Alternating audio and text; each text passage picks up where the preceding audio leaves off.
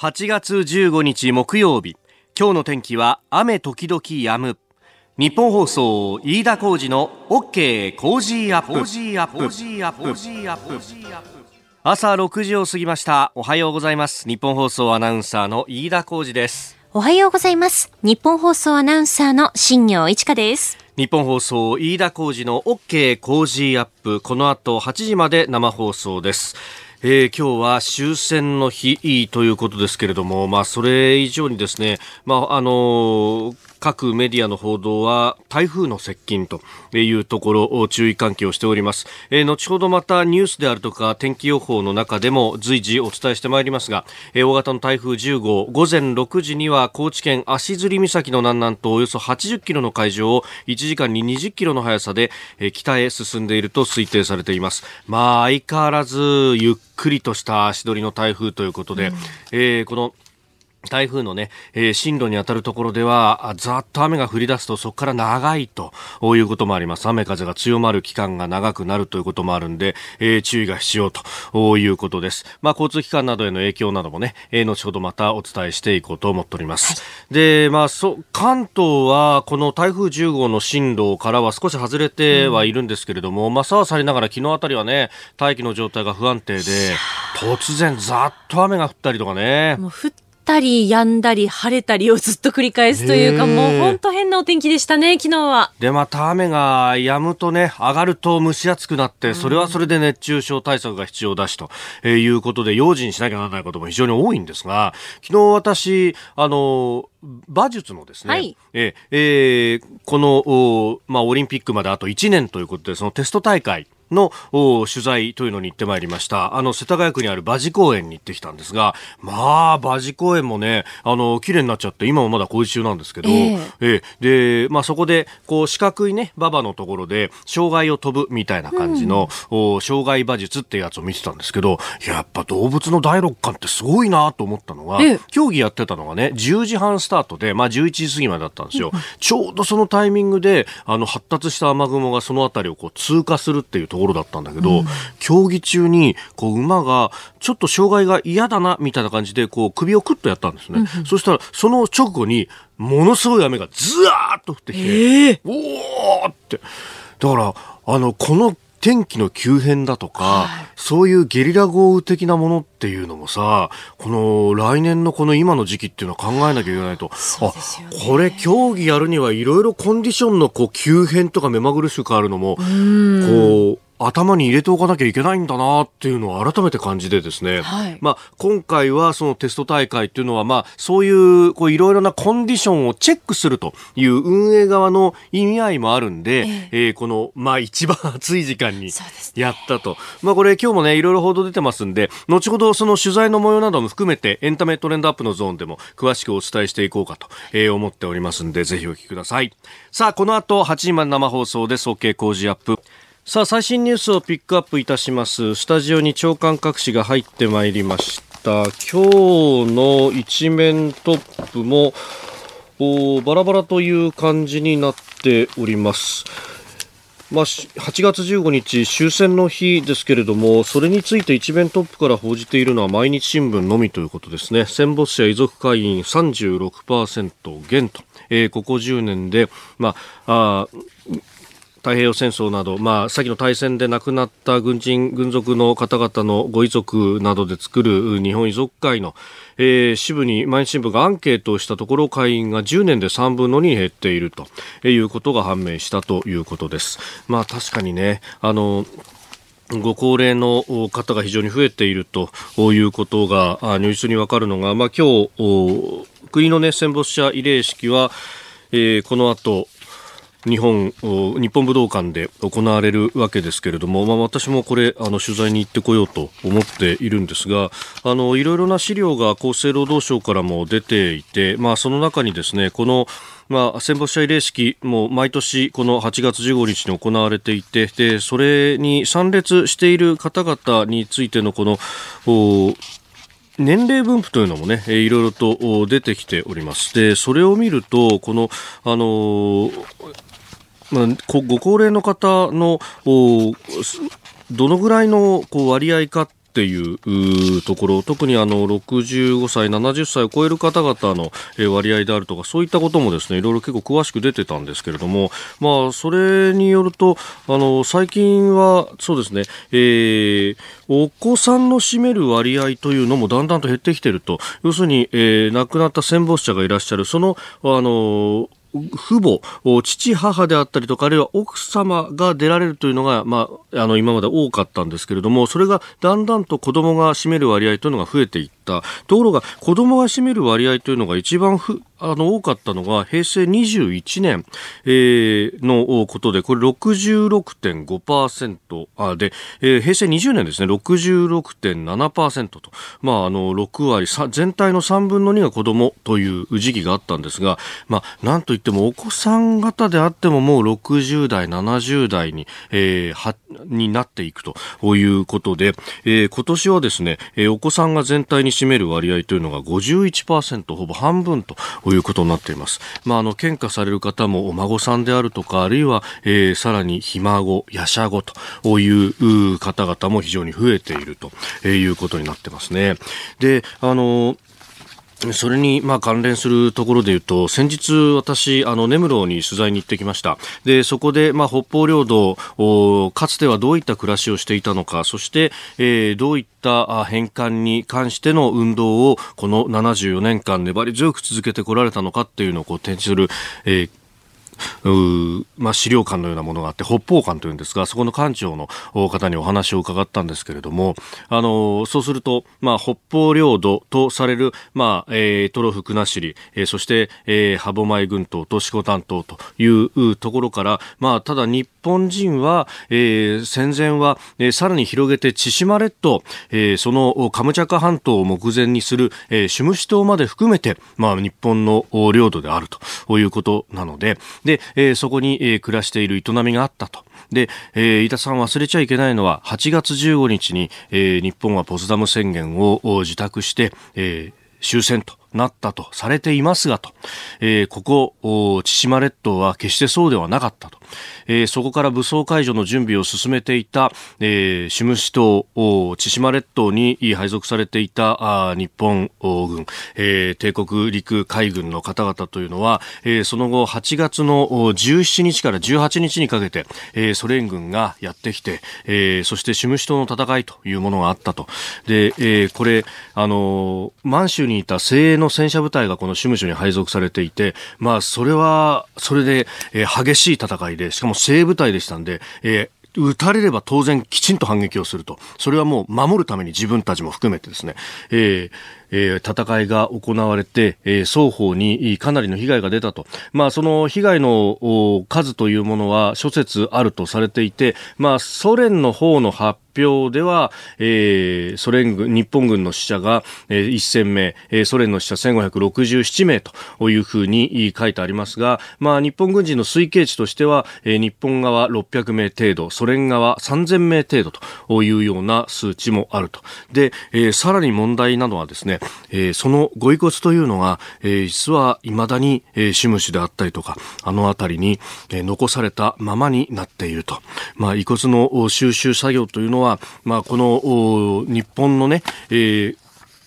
領土領域の中であっても、例えば、えー沖縄本島などでは未だに続けられているところもありますし、えー、硫黄島の英霊たちのご遺骨、未だに、えー、帰らずという方が非常にたくさんいらっしゃると。で、他にも南方のあたり、えー、ニューギニアであったりとか、あるいはラバウルであったりとか、あるいはビルマ、今ミャンマーという名前になってますが、えー、様々なところに、残されていると。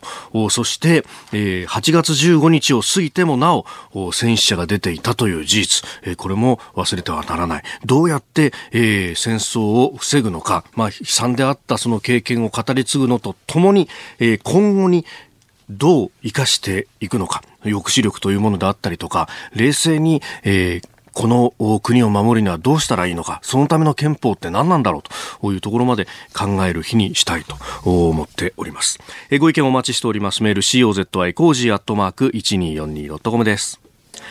あなたの声を届けますリスナーズオピニオンニュースについてご意見をお待ちしております。今朝のコメンテーターは明治大学准教授で経済学者の飯田泰之さんです。取り上げるニュースですが、足元でニューヨークの株が下がっています。ダウ平均株価が、えー、800ドル以上下げました。えー、先ほど取引が終わりましたが、25,479ドル42セントで引けています。引けにかけてぐっと下げ幅を広げまして、えー、前の日と比べて800ドル49セント安、えー、率にして3.05%安くなっております、えー、長短金利の逆転現象が12年ぶりに起こったということが原因とされていますが、えー、飯田さんにここも詳しく解説いただきましょう。そして台風10号最新情報、えー、日韓関係、えー、戦没者追悼式、えー、そして足元の経済昨日は機械受注の数字が発表されております、えー、ご意見メールツイッターお待ちしております。こちらです。メールアドレスは、コージーアットマーク 1242.com。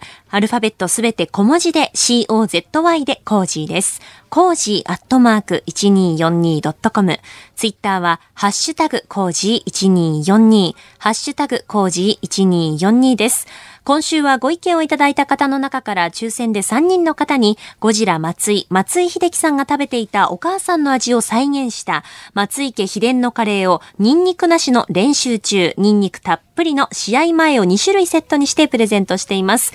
また今週はさらに大分の代表メーカーザビエル本舗のザビエル24個入りも毎日3人の方にプレゼントしています。今月26日と27日には新宿駅西口広場イベントコーナーで発見体験大分観光物産展 in 新宿が開催されます。盛りだくさんな内容になっていますのでぜひお越しください。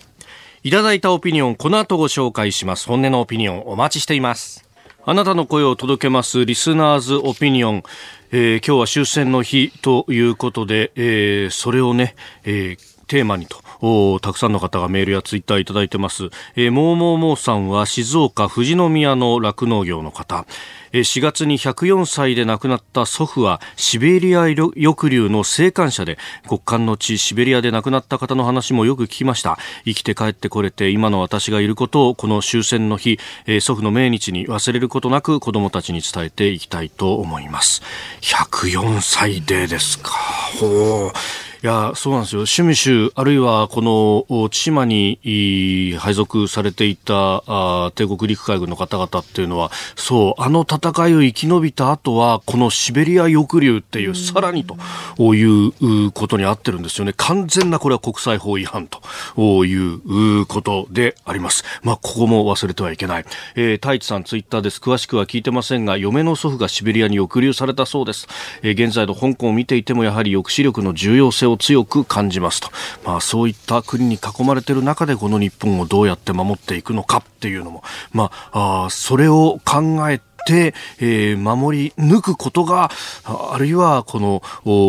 祖国を案じて亡くなられた方々に、えー、報いる道なのかなとも思ったりするんですが、まあ、議論をしていくっていうのは重要なんじゃないかと少なくとも、えー、思います。ご意見お待ちしてます。COZY コージーアットマーク 1242.com です。さあ、7時台はコメンテーターの方々とニュースを掘り下げます。今朝のコメンテーター、明治大学准教授で経済学者、飯田泰之さんです。おはようございます。おはようございます。さすがに大学お休みだと楽。そうですね。ええ。ええ。しかもまあ今日暑いでしょうしね。蒸し暑いでしょうね。8月15日木曜日、時刻は朝7時を過ぎました。改めましておはようございます。日本放送アナウンサーの飯田浩二です。おはようございます。日本放送アナウンサーの新業一華です。あなたと一緒にニュースを考える OK 工事アップ。7時台はコメンテーターの方々とニュースを掘り下げます。今朝のコメンテーター、明治大学准教授で経済学者、飯田康之さんです。おはようございます。おはようございます。ますえー、先ほど、ちょっとね、えー、して、えー、CM にバサッと入っちゃったというのがあったんですが、そしたら、すごいですね、ツイッターに早速書き込んでますね。うん、そうですね。もう完全にあの、秒の方しか見てなかった。すいません、本当いえいえいえ。申し訳ない。え、雨が降ると涼しくなるんだけれども。ねえって言おうとしたら、あ、そうだそうだ。そうだ。まあ今日も、まあ東京は蒸し暑くなりますし、それから後ほど、あの、台風についても最新情報、気象協会の方とつないでお伝えしてまいります。ちょっとこのね、天候不順っていうのは心配ですよね。そうですね。今回あの、どれだけ本当に日本列島、特に西日本中心に、全部舐めるように、そうなんですよね。に入っていく。うんえー、新幹線など交通機関にも影響が出ております。さあ、あで、7時台はニュースを掘り下げますが、では最初のニュース、こちらです。ニューヨーク株一時800ドル超安長短金利逆転現象12年ぶり14日のニューヨーク株式市場は世界的に景気後退への懸念が強まりダウ平均株価が前の日から下げ幅が一時800ドルを超えました。終値でも800ドルを超えて下げております。アメリカ債券市場では朝方10年債の利回りが2年債を下回る長短金利の逆転現象が生じました。逆イールドとも言います。ロイター通信によるとこの現象はリーマンショック前の2007年6月以来12年ぶりの出来事ということです。えー、ダウ平均株価の終値は2万5479ドル42セント。前の日と比べ800ドル49セント安となっております、うん、さあこの長短金利逆転というのは？い、あの、もともと金利ってどうやって決まってるかっていうと、はい、10年ローンの金利っていうのは、基本的に今後10年間の1年ローンの金利の予想から決まってるんですね。はい。あの、それこそ、今後10年間ずっと1年ものの金利が3%だって、うん、こんなことありえないですけど、分かってれば、はい。それは長期金利もほぼ3%になるでしょうと。うおなので、この長短金利の逆転が起きるというのはどういう時かというと、はい、今、目先のこの2年ものの金利は、えー、に比べて今後2年ものの金利がどんどん下がっていくだろうと。うそうすると、うん、今は高いけれども将来は、えー、例えば5年後に2年ものの金利が十分下がってるって予想されると、はい、長期の金利、10年ものの金利って低くなる。うそうするとその結果、現時点での2年もの金利よりも、10年もの金利の方が低いってことが生じるんですよね。はいで、えー、これがなぜ、えー、悪い兆候だと言われるかというと、うん、これ、金利が下がるのってどういう時かっていうと、景気が悪くて、はい、政府が金利を下げよう下げようというふうに金融緩和をしたり、うん、またはあ、まあ、民間の資金の需要、お金を借りて投資したいっていう人が減るので金利が落ちていくだろうと。はい。ってことはみんなが将来景気が悪くなるとか、えー、資金需要が小さいって予想してるってことは、うんうんうん、今、だんだん、将来悪いんだったら、はい、今もちょっと財布の紐締めとかなきゃっていうふうに企業を思うので、うん、景気悪化のサインだっていうふうに言われるんですよね。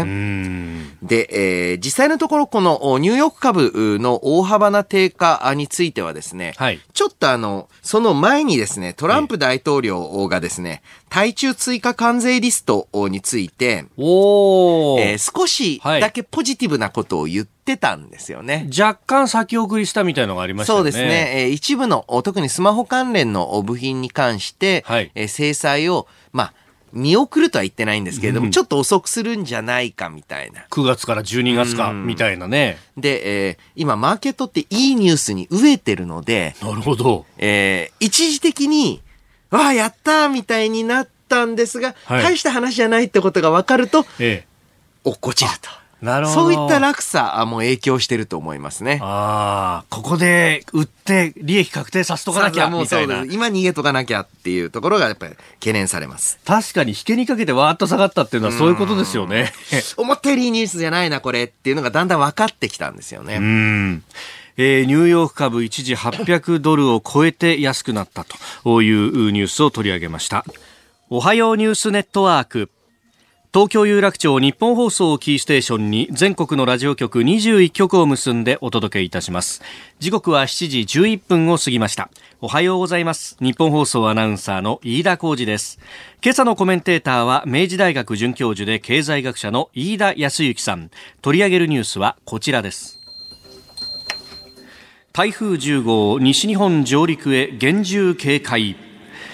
大型の台風10号は今日西日本の南の海上を北寄りに進んでいて今日にも四国から九州に接近し上陸する見通しです。えー、この時間まずは日本気象協会の森康介さんに現在の台風の状況を聞いていきたいと思います。森さんおはようございます。おはようございます。さあ台風現在の状況を教えてください。はい。大型の台風10号は6時現在高知県足摺岬の南南西およそ70キロの海上を1時間に20キロの速さで北に進んでいます中心の気圧は975ヘクトパスカル。中心付近の最大風速は30メートルで中心の東側が330キロ以内。西側60キロ以内で25メートル以上の暴風となっています。現在は四国と九州の広い範囲。紀伊半島の一部が台風の暴風域に入っています。いまだ海上にあるということですが中心は、はい、今後上陸する可能性があるということですか？そうですね。この後も台風はゆっくりと北上を続けまして、はい、昼前から昼過ぎにかけて四国地方を通過もしくは上陸。でその後中国地方を縦断する見込みです。うん。これ、この台風あの発生してからずっと遅いですよね。そうですね。動きが遅いというのと、この台風、大型ということが今回の注意点になります。このために広い範囲で長い時間台風の影響、大雨や強い風の影響が続く恐れがあります、はい、これ、進路に当たるところっていうのは、そうすると相当な雨量が予想されてるわけですよね。はい、えー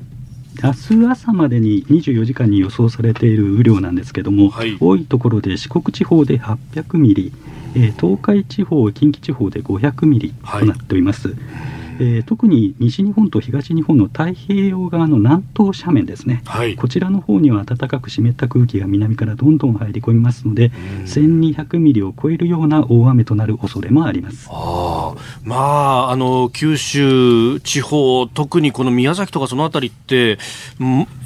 先日も台風来ましたよね。そうですね。であの今あの台風が豊後水道の方を北上しておりますけども、はい、えー、こちらの方面ですね、えー、あの今波の方が高まってきています、はい、でこれからですね7時過ぎから8時9時ぐらいにかけまして、えー、えーと豊後水道瀬戸内の方では、はい、えーと満潮の時刻を迎えるんですね。で今この時期がですね、はい、悪いことに、えーまんあの高あのすみません、えー、っとこの時期にですね、はい、大潮に重なっております。はい、えー、そのためにですね、えー、えーとその2つの効果が加わってしまって、はい、えーと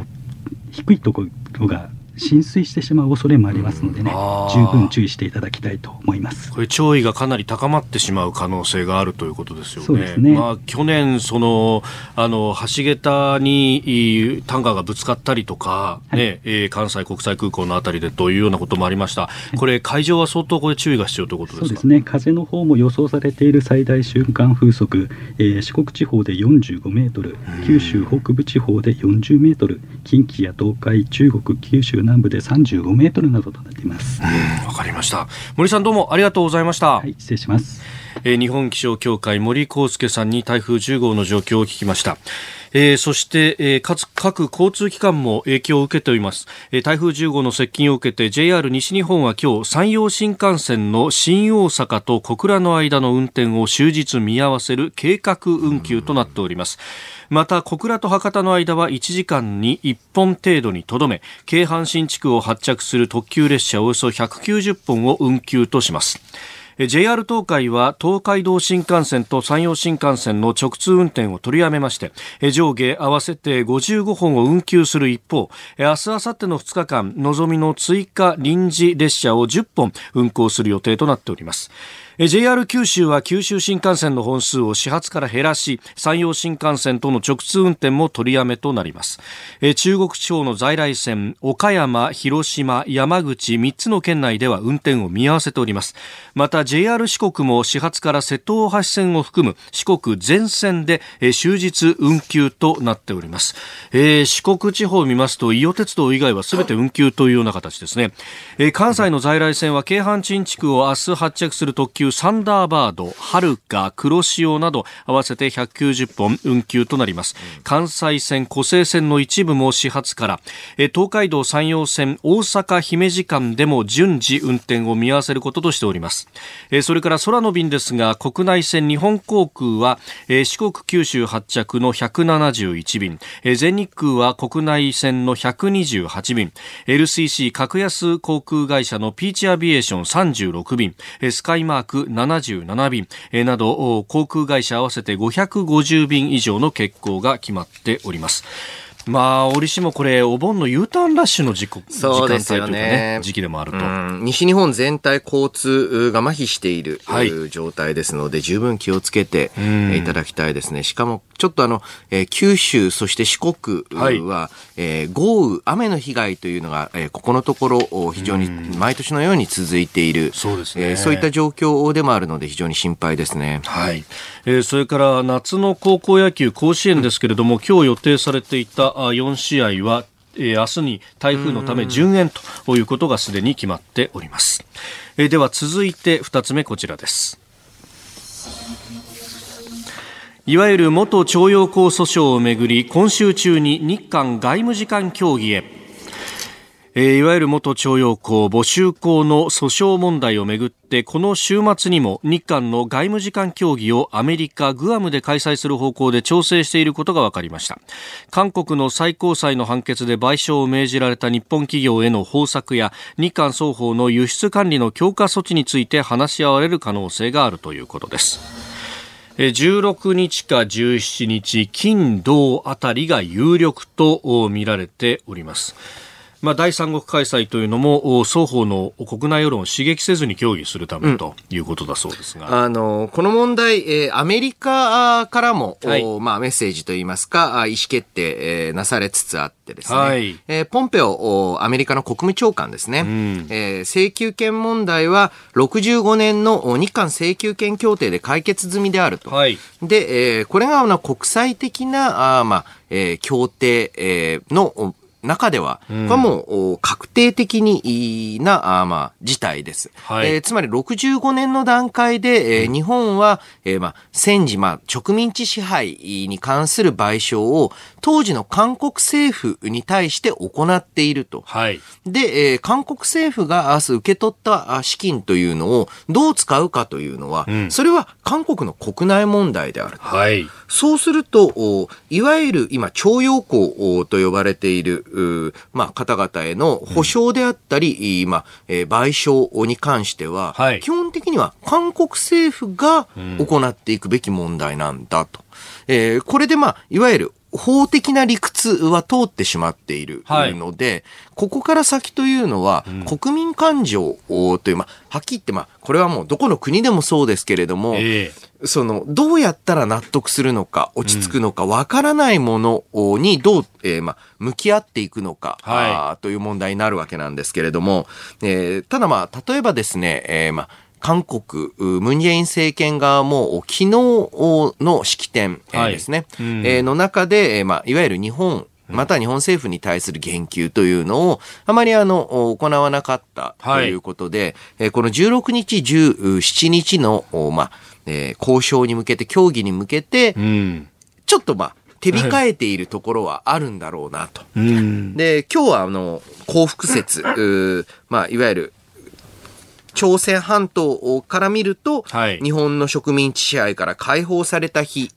記念日なんですが、はい、ここでの発言も注目されるところだと思います。つまり、16、17、交渉する気がどの程度あるのか、はい、あどういった、まあ、方針になるのかっていうのが今日の声明で結構わかるんじゃないでしょうか。うん非常にまあ難しいところなんですけれども。まあ、あの、ムン・ジェイン政権からすると今まで世論を煽れるだけ煽ってきて、しかもそれで支持率を上げてきたってところがあるから、うん、まあ、引けないんでしょうけれども、ここで引かないことには、こっちとしては交渉に乗れませんよね。うんでですね、えー、こういう時、一番まあよくやるパターンというのが、はい、日本を批判するんではなくて、ええー、安倍政権を批判する。で、えー、例えば日本側だって同じです。はい、韓国を批判したっ、うん、えー、まあ、ある意味で言うと誰を批判してるかわからないわけですよ。はい。そういう場合には、ムン政権を批判する、うん、という、まあ、実はあの、安倍政権発足当初は、韓国が、あまあ、えー、もうそういった対応を取ってきたわけなんですけれども、はい、まあ、パククネ政権の時からそうですけれども、えーえーえー、ところが、あ安倍政権盤石だっていう、まあ、長期政権になるって分かると、なかなかその方法が通じないというジレンマもあるんじゃないかなと思います。まあ、来年の4月にね、韓国は総選挙を迎えるという、そこら辺も、こう、見られないのね、ちょっとね、戦略があるわけですもんね。えー、ということで、この時間、えー、明治大学准教授で経済学者飯田康之さんとお送りしてまいりました日本放送でお聞きの方この後も飯田さんにお付き合いいただきます7時27分です。今朝のコメンテーター、明治大学准教授で経済学者、飯田康之さんです。引き続きよろしくお願いします。よろしくお願いいたします。続いて、教えてニュースキーワードです。全国戦没者追悼式。今日8月15日は74回目の終戦の日であります。東京千代田区の日本武道館では全国戦没者追悼式が行われます。今年は天皇陛下が参列される令和初の追悼式となります。安倍総理大臣や戦没者遺族も参列し先の大戦などで犠牲となったおよそ310万人の戦没者を悼み平和への誓いを新たにいたします。午前11時50分頃から開始そして正午に1分間参加者全員で黙祷をしその後天皇陛下のお言葉遺族代表の追悼の辞と続くということです。うん。まあ、あの先ほども言及ありましたけれども、はい、だんだんとやはりですね74回目の終戦の日ということで、えーまあ、奥様あの参列というのはかなり、まあ、事実上難しい状態、はい、えー、そして、えーまあ、息子、娘にあたる方の数も徐々に減っている、はい、そしていよいよ中心になってくるのが孫の世代ということになっているわけなんですが、はい、あの私自身はですね母方の祖父は、えー、海軍で、えー、で、えー、霊手沖で、あの、千曲、従順洋艦千曲に、乗っていて、えー、ですからまあ10月25日が命日というふうに分かってるんですけれども、はい、陸の方はあ、多くの場合はやはりあの、うん、ちょっと本当にもうあの戦没、戦死された日というのが、まあちょっと分かりようがない部分もあると。そうするとこの8月15日というのが特別の意味を持った、まあある意味で言うと、まあみんなの命日と言ったら変なんですけれども、えー、えー、その日にあたる、はい、この、まあ、式典というのが今後ですね、どういった形で運営されていくのか、またご高齢の方も多い中で、うん、えー、ちょっとなかなか今日も正午ぐらいは結構暑いと思いますよ。ねはい、えー、ちょっと皆さん気をつけていただきたいなとは思いますよね。うんあのメールも様々いただいておりましてこちら持病は過食症さん中野区70歳の女性の方です。私は戦後8月13日生まれです。お父さんが戦死していたらあんたは生まれてこなかったんだからと、姉と喧嘩するとそう言われました。父は衛生兵だったのであまり悲惨な話はありませんでしたが、晩酌の時戦争の話題になると母がすぐ話題を変えていたのを覚えていますと、おいただきました。あるいはこの方72歳のキュートさんは鎌倉の方ですね。私は学生時代、当時の厚生省の援護局で夏にアルバイトをしていました。戦没者追悼式の出席者名簿ガリバン釣りで何枚スタートでしょう。あのこの時期になるとあの日に戻りますと、えー、いただきました。そう。当時はそうですよね、えー、厚生省でしたね。ね、えー、援護局と。まあ本当そう。あのー父のあるいは祖父のと考えると、うん、なんか遠い昔のように、うん、えー、学校でもそういう教わり方をしたりしましたもんが、実はそうではなくて直接のルーツにね、うん、えー、関わるところ本当に身近なねそうなんですね。この世代の変化ってのはやっぱり大きいなと思うのが、うん、私はまあ、母方は戦死なんでも当然会ったことはないんですけれども、はい、父方はですね、えー、えー、まあ、南陽町の役人だったので。おえー、そうですか。そうですね。で、父も、えー、育ったのパラオなんですね。パラオですか。で、そうすると、やはりパラオですと、はい、まあ、当時の南洋における、まあ、ええ、一番の拠点、えー、トラックと並ぶ、はい、えー、軍政はトラック、うん、民政パラオという、はい、えー、拠点ですので、そうすると私にとって、えー、戦争の体験というのはもう父の代の話なんですよね。これあの、父が私あの、かなり遅くに生まれた子なんで、えちょっと世代的に言うと、ね、私実際の年齢よりも一世代上の体験になるわけなんですが、はい、えー、これ今後の、まあ、例えば今の学生になると、うん、えー、基本的に祖父母戦後の生まれ、そうですね。えー、です。はい、で、えー、さらには、もっと若い世代、今、小学校、中学校の子にとっては、うん、ひいおじいさん、が戦後生まれという状態になりつつあると。そういった中で、えー、まあ、どうやってこの戦争の記憶であったり、うん、その戦死者への追悼の、まあ、心というのを保ち続けていくかというのは、非常にまあ、あ大きな課題なんじゃないかなと。うん確かに子供にどう伝えようかなっていうのは僕らもちょっと迷うところですね。はい。えー、今日のキーワード、全国戦没者追悼式でした。えー、ニュースについてメール、ツイッター様々いただいておりますが、まあ今日は終戦の日、はい、あるいはまあ敗戦の日、うん、ということで、まあそれにまつわるところもたくさんいただいてますね。ツイッターです。ズニアさん、私の祖父は満州からシベリアに連れて行かれました。うん、その話はあまり聞けず奇跡となってしまいました。えー、それからこちら、それってお高いんでしょうさんは、うちのじいちゃんはビルマに行ってたらしいけど、一度もその話は聞いたことがないなと。ああ、ビルマはでもよく生きて帰られましたね、という。いや本当ですよね。ですよね。去年のこのタイミングで私もちょっと話したんですが、うん、祖母が亡くなって祖父の戦記しかもプライベートで出した鹿版みたいなものが出てきたんですが、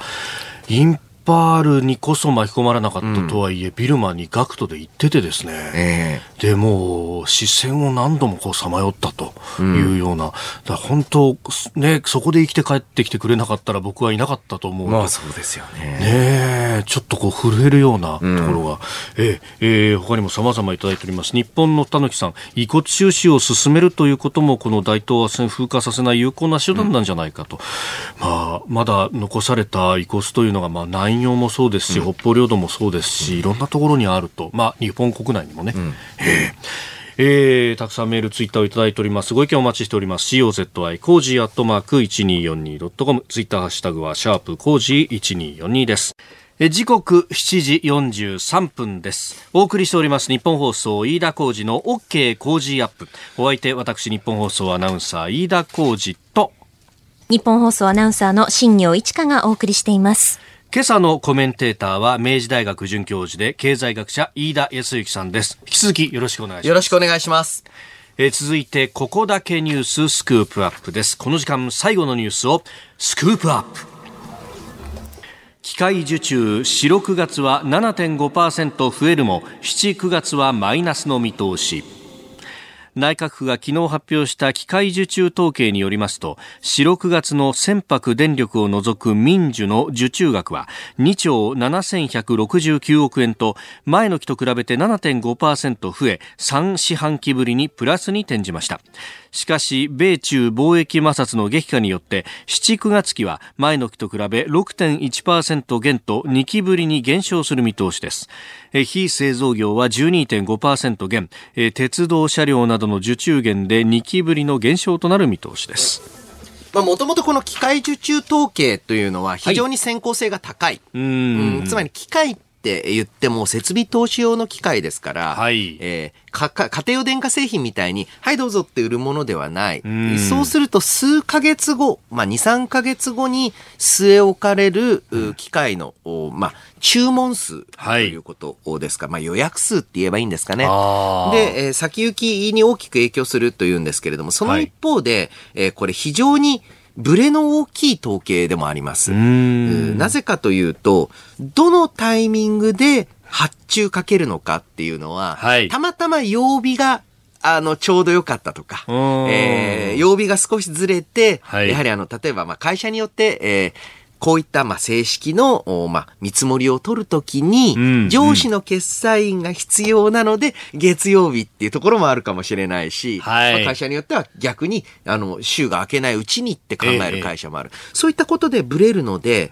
えー、この7.5%増は、たまたま曜日の巡りが良かったんだと思います。なるほど。はい。基調としては決して良くない。うん、で、えー、さらにはですね、えー、まあ、先週来、企業向けのアンケート調査等でもですね、はい、えー、景気が、あまあ、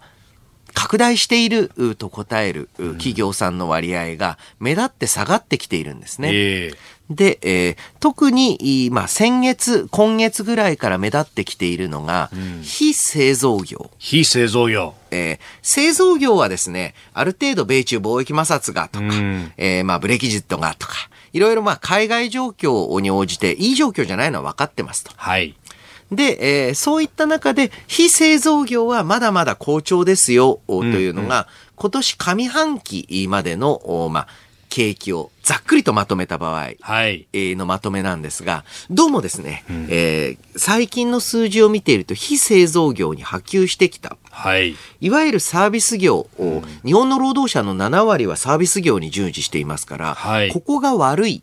だんだんとまあ足踏み状態になるということは、景気の悪化が本格化するかもしれない、その入り口に差し掛かっているという、うん、まあ、景気判断になると思うんですね。うん。非製造業、まあ、サービス業って基本的に国内でやるもんじゃないですか、うん、そうするとこれは中づく個人消費が冷え込んできてるとか国内の需要が冷え込んできてるってことの証でもあるわけですそうですね。でさらには10月に控える消費増税に向けて、はい、えー、そういった消費関連の産業はビジネスを広げるってことはちょっとしないですよね。はい。まあ、設備投資って言っても、せいぜいその軽減税率があるからレジ変えなきゃなんないとか、必要に迫られるぐらいですよね。そうですね。で、それも、やはりあまり好調とは言えないようです。えー、で、こういった中で、えー、まあ、今日の日経新聞の一面の記事、はい、えー、ですと、えー、氷河期100万人就職支援、はい、えー、政府、研修業者に成功報酬、えー、という、えー、これを受けてですね、えー、まあ、評論家の城茂之氏とかはですね、はい、えー、ゴールドラッシュで儲かったのはどこか、うん、ジーンズ屋だと。なるほど。はい。氷河期、就職氷河期世代支援で儲かるのは、うん、あ人材サービス業じゃない、なんじゃないかと。えー、ツイートしてて、はい、うん、いいこと言うなと思ったんですけれども、えー、この、今あ、もしかしたら入り口を迎えるかもしれない不景気、うん、なんか景気がいい悪いっていうと、なんかその一時的な問題を話してるとか、はい、もっと長期的な視野でものを見なければいけないみたいなことを言う人いるんですけれども、はい、この就職氷河期世代、えー生んでしまったのは、はい、当時短期的な問題だと言われてた景気の悪さ、はい、そしてそれに伴う求人のお少なさなわけです。それが10年、20年かけて、こんなに大きな問題になるんだよと。えー、で、これただ単にあの財政上の、まあ、お金が必要になるというだけじゃないです。はい、この期間にもし氷河期世代がえー、十分にスキルを積み立てて積み上げていける仕事についていたら、得られたであろう、日本経済全体の、まあ、生産力とか、創造性、クリエイティビティ、これが永遠に失われてしまった可能性がある。もちろんこの就職支援、えー、もう徹底的に行わなければいけない。はい、すごく経済学者っぽい実利的なことを言うと、今やっておかないと、うん、20年後に、えー、社会保障システムが持たないと。はいつまりは、あの、無年金または到底暮らせない年金の大量の65歳以上が出てしまった。はい。これ支えられない。だから今、まだ老後に対する準備ができるうちに就業支援しなければいけないですし、はい。で、それを通じて、しっかりと今一度訓練の機会というのを設けなきゃいけない。で、実際かつてはですね、はい、30代半ばが人の能力のピークなんじゃないかって言われていた、あと特にあのビジネスマンとしてのピークじゃないかみたいに言われた時期あったんですけれども、はい、もうこれは世代が変わってだいぶ医学的にも否定されているようです。えー、つまりはですね、体力であったり、記憶みたいなものって、はい、まず体力ってどんどん使わない方向に向かってますよね。あの、様々な交通機関の整備であったり、はい、工場の現場であれば無人化であったり、今度は記憶はというとホワイトカラー労働者の記憶は、はい、なんね、外部記憶装置に頼る、頼る、ね、わけですよ。もうスマホ1個で昔のパソコン以上の能力がありますからね。ってなっていくと、ビジネスマンとしての能力っていうのが、うん、そういった新しいことを覚えられる、体力あるじゃないところに向かっていく、はい、それだけに上手な形で、えー、過去の経済政策の失敗というのを、うん、今生産していかなければいけない。はい。で、えー、さらに言うと、今後の経済について言えば、新たな氷河期世代、えー、または、えー、この不景気というのをどうやって食い止めるのか。はい。ちょっと消費税対策で補正しますっていう、そういう話では私ないと思ってるんですよね。あの、経済失勢の、うん、あの、総括ってなんか僕未だにできてないような気がして、うん、この氷河期世代に関しても、ちょっと前までは、自己責任であるとか、そうなんです。そういうことばっかり言われたじゃないですか。あの、まず自己責任であると。多い。で、次に、さすがにそれ聞かねえだろうっていう風になってきたら、はい、まあもう究極の話で運が悪かった。っていう。人の人生運が悪かったで、片付けんじゃねえって話ですね。あとはね、えー、これも実は遠い意味で自己責任なんですが、はい、あの、当時、あの、日本は、なんかあの、経済状態が悪くなっていったのは、その構造改革が足りないでもいいですし、なんか言い訳は何でも、もう理屈と公約はどこにでもつくんで。なんか生みの苦しみだったんだみたいなことを言ったりとかね。そうそうなんかね、なんだか知らないけれども、はい、あの経済停滞を政治の失敗ではなくて、うん、なんか外から来た、はい、えー、しょうがないことだったとか。えー、あとは災害みたいなそう、日本企業が、なんかぶったるんでたからだみたいな、なんだか抽象的なものに帰するっていうのはもうやめた方がいいと。あれ明確に経済政策が悪かったんだというふうに、えー、大きく主張していかなきゃならないと思うんですよね。えー、今日のスクープアップ、まあ、足元の経済、そしてこの先というところのお話、雇用についてもお話しいただきました。このコーナー含めて、ラジコタイムフリー、ポッドキャスト、YouTube でも配信していきます。番組ホームページご覧ください。さあ、ここで熱くてお得なスペシャルウィークのお知らせです。再来週26日からの1週間、この OK 工事アップは、中国、韓国、北朝鮮、緊張の夏、激論ロックゴー暑い夏に緊張が高まっている中国、韓国、北朝鮮などのニュースに対してコメンテーターはもちろん皆さんからの意見も交えながら激論しようじゃないかという企画です。プレゼントも熱い今月実施している松井家のカレーを毎日3人の方に、さらに老後も安心、千葉の美味しいお米およそ2000万粒をプレゼントします。具体的には、毎日5キロを20人の方に、5日間で100人、なんと500キロをプレゼントします。うん。6時台には私が暑くてたまらない場所に突撃取材いたします。再来週26日からの飯田浩二の OK 工事アップは、中国、韓国、北朝鮮、緊張の夏、激論、ロックゴーどうぞ、お楽しみに。